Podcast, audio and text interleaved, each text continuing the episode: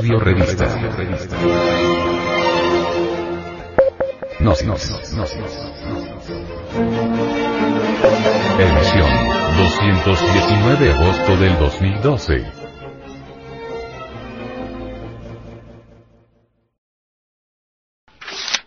Frente Mundial de Salvación del Planeta.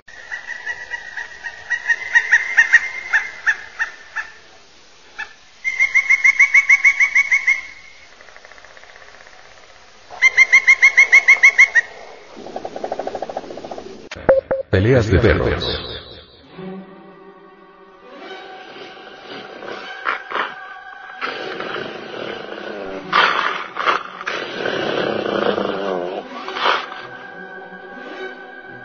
Las peleas de perros son una práctica ilegal que se realizan de forma encubierta en muchas ciudades.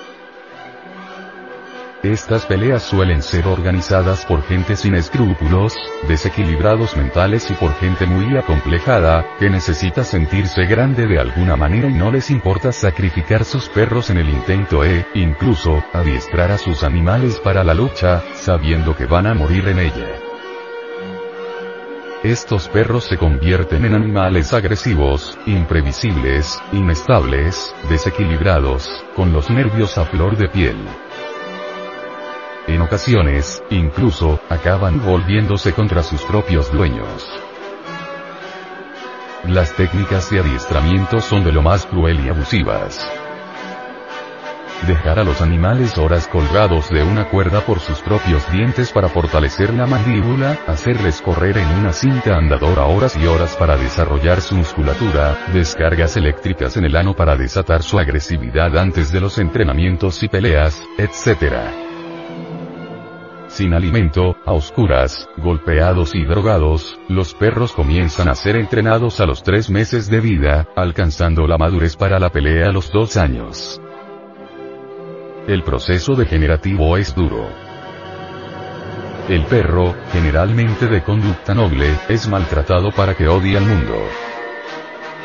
Se les adiestra para matar comenzando a atacar los puntos débiles del rival, las patas y el hocico. Es habitual que para el entrenamiento se les ate a un coche y se les obligue a correr con el fin de que fortalezcan las piernas.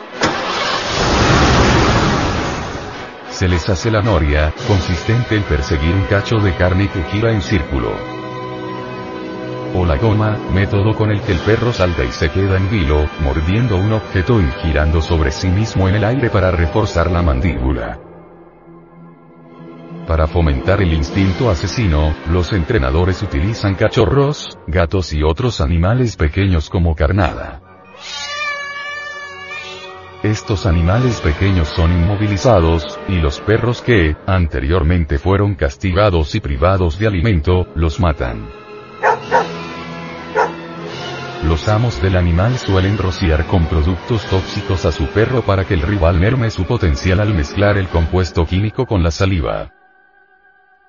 Esta conocida trampa ha hecho que los perros sean lavados antes de las peleas como medida de precaución. Los más listos embadurnan de vaselina al cánido para que el agua no haga ningún efecto. Todos estos animales por sus dueños para la lucha acaban por convertirse en máquinas de matar, por culpa de los imbéciles degenerados que les entrenan para ello. Existen muchas formas de ateísmo. Son variadas las formas mentales del materialismo. Existen sujetos que dicen ser ateos materialistas y, sin embargo, le temen por ejemplo a las hechicerías, a las brujerías. Respetan a la naturaleza, pero a su modo. Cuando se les habla de asuntos espirituales o religiosos, se declaran ateos. Su ateísmo es una forma nada más incipiente. Más hay otras formas de materialismo y ateísmo. El tipo marxista-leninista, incrédulo, escéptico. En el fondo algo busca ese materialista ateo, quiere sencillamente desaparecer, no existir, aniquilarse íntegramente, no quiere saber nada de la mónada divina, del Padre que está en secreto, lo odia. ¿Qué es lo que realmente quiere ese sujeto? ¿Qué es lo que busca con su ateísmo? ¿Cuál es su anhelo? Su anhelo es rechazar el autoconocimiento.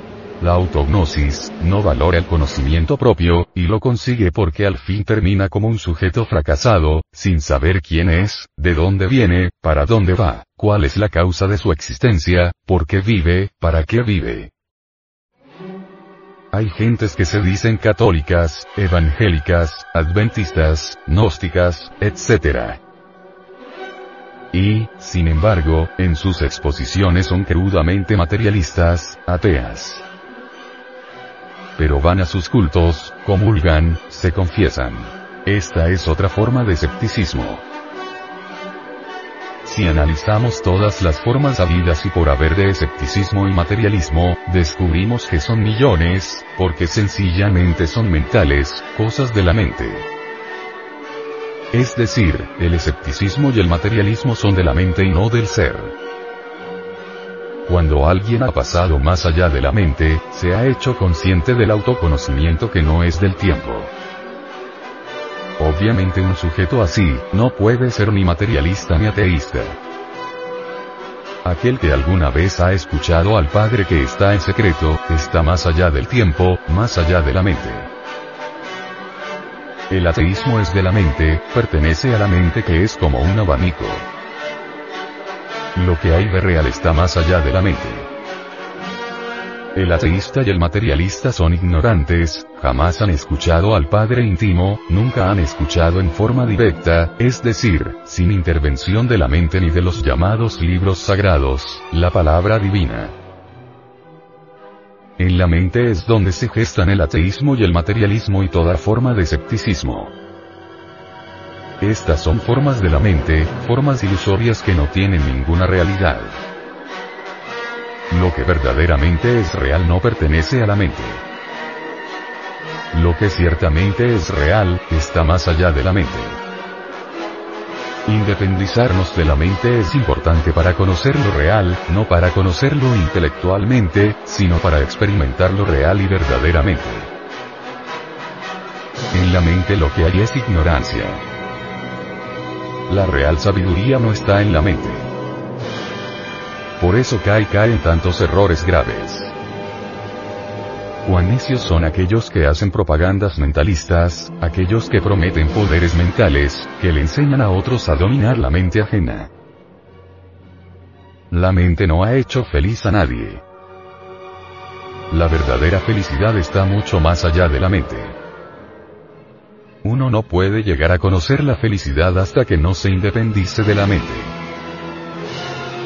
La mente es materia física o metafísica, pero materia. Por eso es que no puede hacernos dichosos. Para conocer la auténtica felicidad, la verdadera sabiduría, debemos salirnos de la mente y vivir en el mundo del ser, eso es lo importante.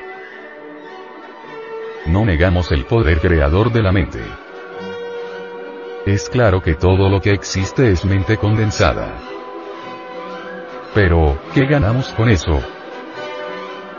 ¿Acaso la mente nos da la felicidad? Podemos nosotros hacer maravillas con la mente, crearnos muchas cosas en la vida. Los grandes inventos son mente condensada, pero este tipo de creaciones no nos han hecho felices. Lo que necesitamos es independizarnos de la mente, salir de ese calabozo de la materia porque la mente es materia. Hay que salirnos de la materia, vivir en función del espíritu, como seres, como criaturas felices más allá de la materia. A nadie le hace feliz la materia, la materia siempre es lo ser aunque asuma formas hermosas. El tema tratado en el presente artículo es el resultado del materialismo que campea en esta sociedad caduca, degenerada, carente de valores espirituales.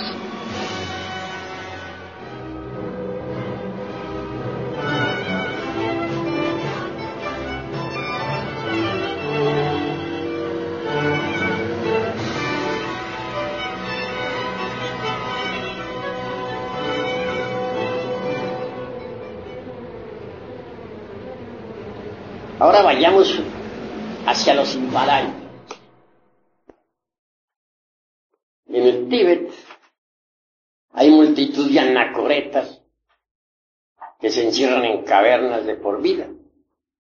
Sus gurujis les han enseñado diversas técnicas de la meditación. Algunos se han convertido en atletas. Otros creen ya estar liberados, etc. Hay quienes se alimentan con puras ortigas, hierbas que encuentran alrededor de su caverna, queriendo así convertirse en dioses. Cada cual es libre de pensar como quiera, pero a mí me gusta aclarar misterios. No negamos que algunos de esos anacoretas han conseguido hacerse verdaderos atletas de la meditación. En ese estado de éxtasis. Suele suceder que la esencia del yogín se desembotelle, se escape del ego. Y en ausencia del ego, la esencia puede sumergirse entre el vacío iluminado. Allí hay ausencia de hombres y de Dios. Pero se escuchan las palabras del Eterno. Sumergidos tales santos en meditación profunda, experimentan eso que no es del tiempo. Eso, y es la verdad. Pero más pasado el, el éxtasis, el chama, retornan otra vez como el genio de Aladino a la botella. Se meten entre el ego para continuar con sus penitencias. Un día de esos tantos puede que se escapen en un Mahasamadhi se desencarnen. La esencia está acostumbrada ya por disciplina escaparse salirse del ego. Entonces, procederá así, con la muerte del físico. Y esa esencia podrá inclusive hasta viajar a los planetas del Cristo. Planetas que giran alrededor de nuestro sistema solar, como giran los planetas físicos. Así gozarán de un samadhi delicioso. Sucede que en los planetas del Cristo existe otra naturaleza muy distinta a la nuestra. Así como la naturaleza nuestra, la del mundo físico, está sometida a los procesos de nacimiento, crecimiento, desarrollo y muerte. La naturaleza del de, los, de los planetas del Cristo que giran alrededor del Sol es diferente. En esa son, esa naturaleza es inmutable eterna. No está sometida a cambio ni a muerte.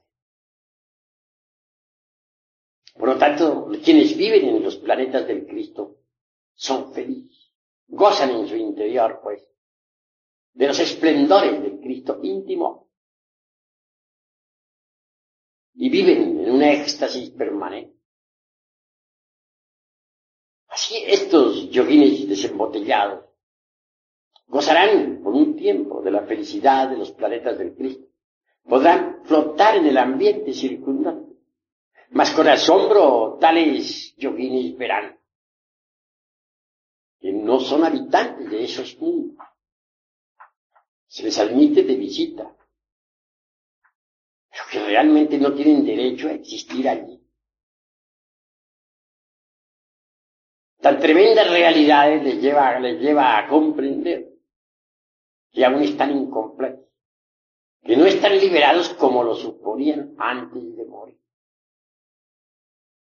Y con dolor regresan nuevamente, como el genio de la lámpara de Aladino a la botella, es decir, al ego.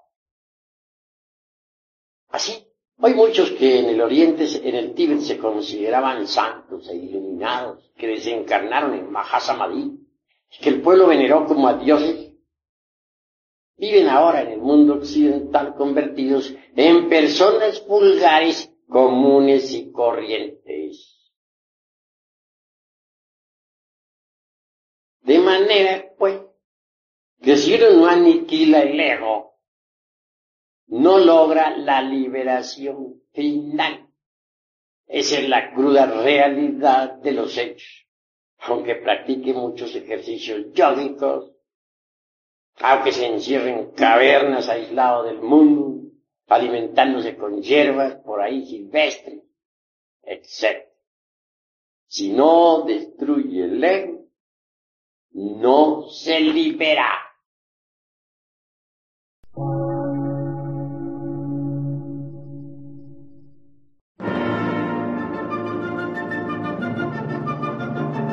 Emisora, gnóstica, transmundial. Por una nueva civilización y una nueva cultura, sobre la faz de la Tierra.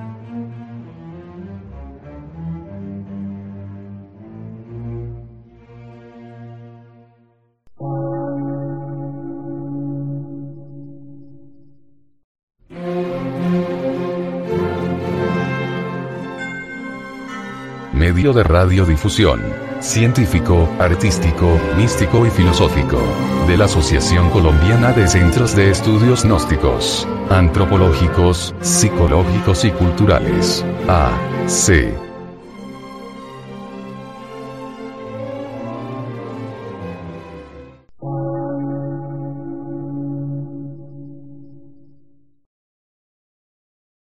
Lectura en movimiento.